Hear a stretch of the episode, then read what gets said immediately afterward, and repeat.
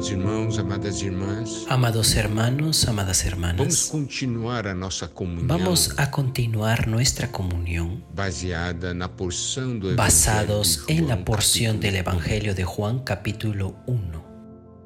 Vamos agora ao versículo 1. Vamos ahora al versículo 9. Voy a utilizar ahora la versión actualizada. A saber, la verdadera luz que ha venido al mundo ilumina a todo hombre. El Señor, que es la palabra, la palabra de Dios, es la verdadera luz. Es la luz que ilumina a todo hombre, mostrándole su verdadera condición. ¿Por qué?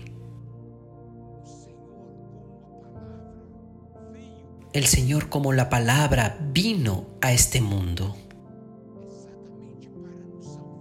exactamente para salvarnos. El hombre en las tinieblas no conoce su verdadera condición, pero cuando la luz llega, toda la situación es manifestada, es expuesta y nosotros sentimos la necesidad de la salvación.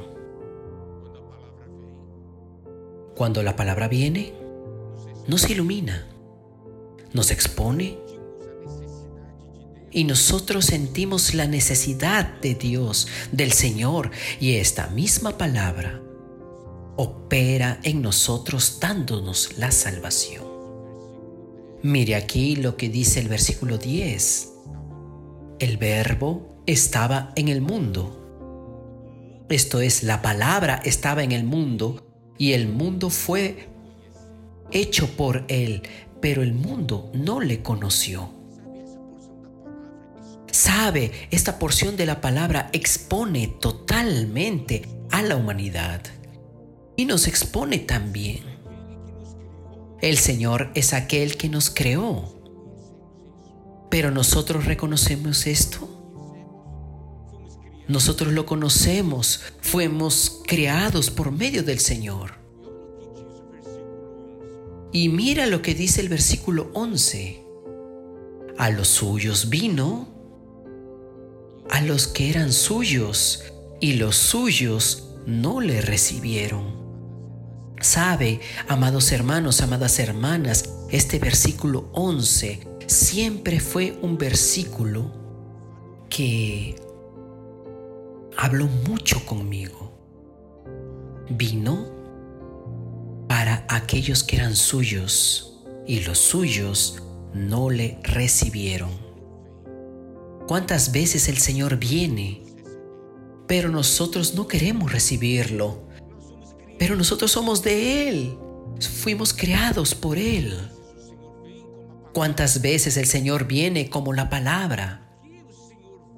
¿Por qué el Señor viene como la palabra a nosotros? Porque nosotros somos suyos, porque Él nos ama. Y nosotros muchas veces no recibimos la palabra. Muchas veces nosotros no lo recibimos.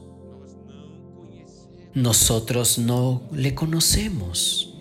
Nosotros no lo reconocemos. La King James actualizada dice, pero el mundo no lo reconoció. Y la revista actualizada dice, el mundo no le conoció.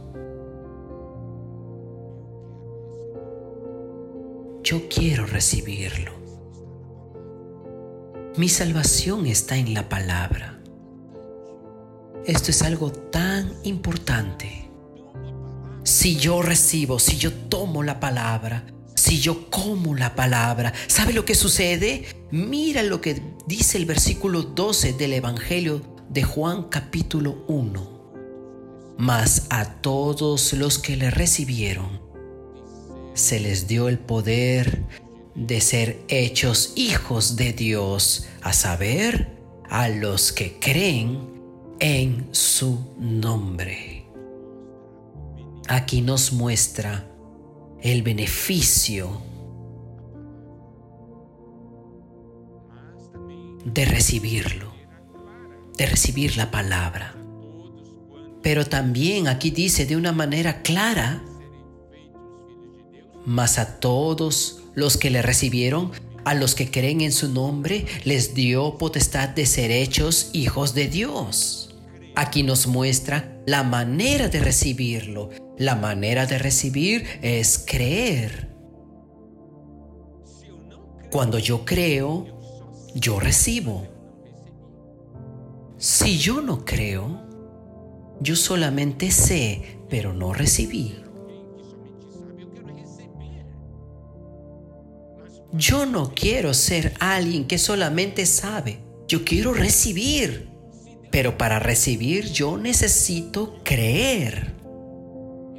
Si Dios habla y yo no creo, yo no recibí esta palabra. Yo solamente recibo la palabra que yo creo.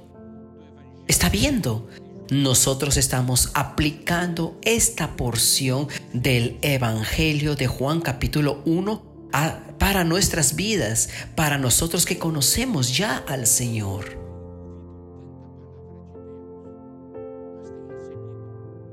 Usted ha oído tanto la palabra de Dios, pero la ha recibido. Ha recibido. Si usted recibe, usted tiene el poder de ser hecho hijo de Dios. ¿Esto qué quiere decir?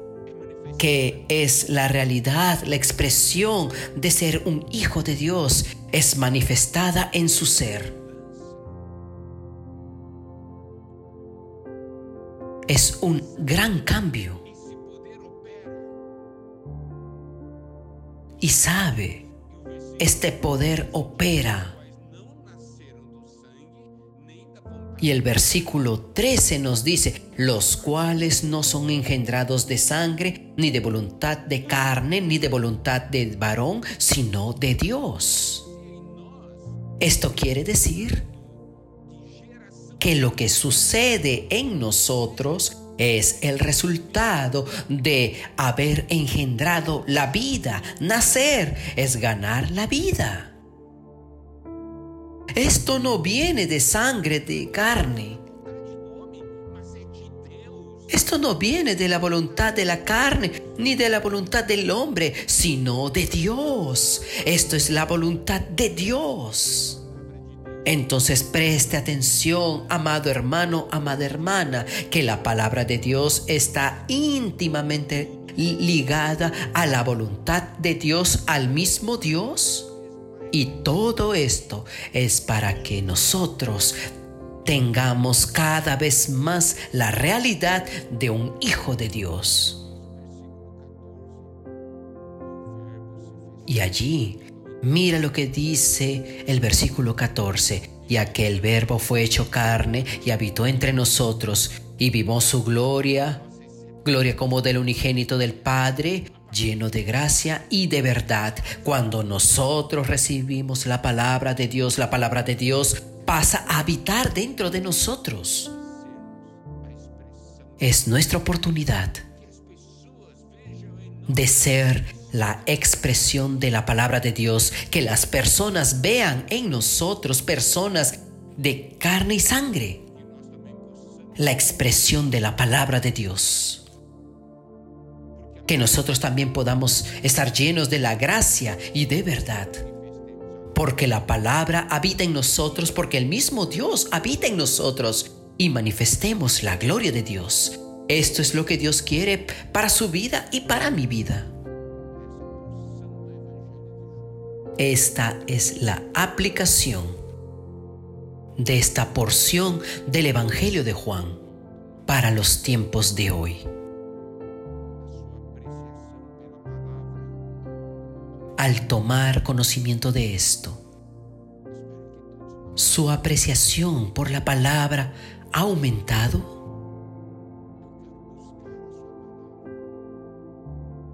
espero que todos nosotros hayamos tocado y podamos decir, Señor, yo quiero buscar su palabra.